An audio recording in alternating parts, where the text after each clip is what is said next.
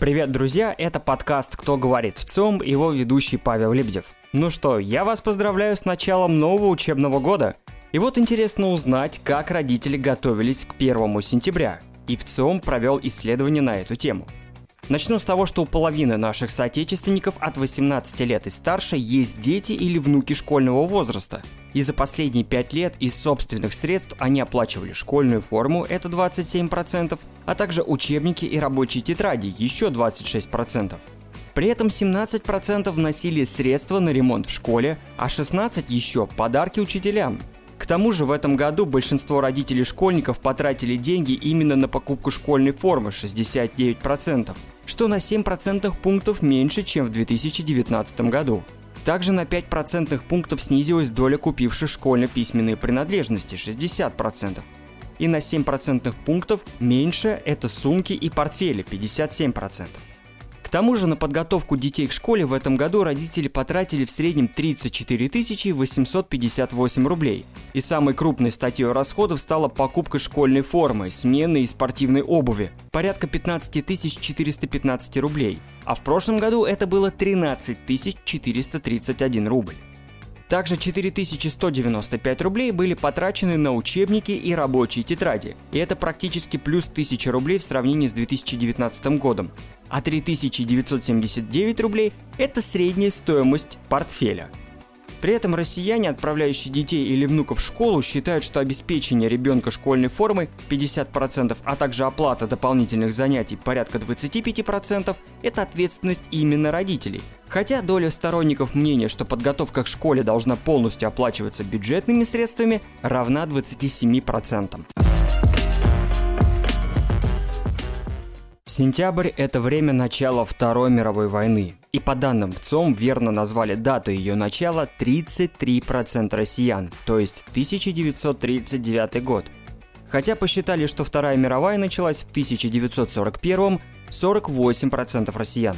Но, уважаемые слушатели, именно 1 сентября 1939 год – это и есть дата начала самой кровопролитной войны в истории человечества – Основной причиной начала Второй мировой россияне считают стремление Германии завоевать всех и расширить территорию и достичь мирового господства – 18%. Следующие по значимости причины называют борьбу за ресурсы, землю и сферы влияния – 8%. Практически каждый десятый респондент уверен, что к конфликту привели разногласия между странами и состоянием мировой политики того времени – при этом большинство же наших соотечественников безошибочно называют союзников и противников СССР во Второй мировой войне. Так, в качестве союзников уверенно называют США 58%, Великобританию 52% и Францию 26%, хотя и минус 5 процентных пунктов по сравнению с результатами прошлого года. А вот в отношении противников СССР во Второй мировой войне россияне говорят более уверенно – Большинство же безошибочно в этом качестве называют Германию во главе с Адольфом Гитлером 77%. Также 36% называют Японию и 33% Италию во главе с Бенито Муссолини. Большинство же наших респондентов на протяжении замеров с 2009 года оценивают вклад СССР в победу во Второй мировой войне как основной или очень значительный – 86% в 2020 году. Чаще всего такую оценку дают люди в возрасте от 45 до 59 лет и от 60 лет – 88 и 89% соответственно. Следующими по значимости вклада в победу, по мнению россиян, являются США и Великобритания. 32% сегодня считают, что довольно значительный вклад в победу внесли именно американские войска, а каждый четвертый говорит в этой связи о Великобритании. Москва – город возможностей. Да, именно так россияне считают. Практически каждый седьмой хотел бы, чтобы его ребенок жил в столице, это 13%. И чаще об этом сообщают те, кто сам там живет, то есть в Москве или даже в Санкт-Петербурге, 38%. Но чаще наши соотечественники отдают предпочтение небольшим городам, 25%. И это сравнимо с результатами десятилетней давности, когда об этом говорили 23%.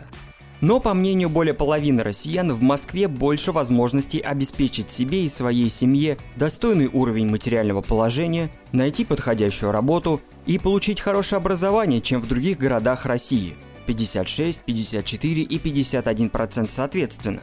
Также 39% считают, что в столице проще пробиться во власть, стать влиятельным человеком. Хотя 35% уверены, что этого можно добиться как в Москве, так и в регионах. О том, что в столице больше возможностей интересно проводить досуг, сообщили 38% россиян. Столько же полагает, что увлекательно проводить свободное время можно везде. Говоря о занятии бизнесом, 44% придерживаются мнения, что свое дело можно одинаково успешно вести как в столице, так и в других городах.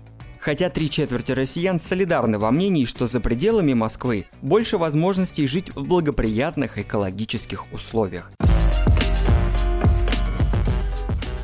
Какая форма ведения хозяйства на Земле наиболее эффективна по мнению наших соотечественников? Среди предложенных вариантов россияне чаще называли колхозы в качестве эффективной модели, способной обеспечить страну продуктами. Так считает почти половина россиян, 43%, и чаще это молодые люди от 25 до 34 лет, их 51%. Но не отстают люди среднего возраста от 35 до 44 лет, 48%. Индивидуальные крестьянские хозяйства считают эффективными 40% россиян. На третьем же месте по эффективности расположились совхозы – 36%. И эта доля выросла за 10 лет на 16 процентных пунктов. Другое дело, что четверть россиян не задумывались о том, чтобы вести самостоятельное крестьянское хозяйство. Чаще это самые молодые респонденты, их 32%, коим от 18 до 24 лет – при этом ни при каких условиях не захотели бы этим заниматься жители городов-миллионников 39%. А вот просто не захотели бы этим заниматься при нынешних условиях 21% наших сограждан, и эта доля выше среди жителей столиц, то есть Москвы и Санкт-Петербурга – 25%. Благодарю за прослушивание. Ищите наши выпуски на Яндекс Музыке, Apple и Google Podcast. Подписывайтесь, комментируйте и рекомендуйте друзьям. С вами был Павел Лебедев, и это подкаст «Кто говорит в ЦИОМ». Услышимся через неделю. Пока.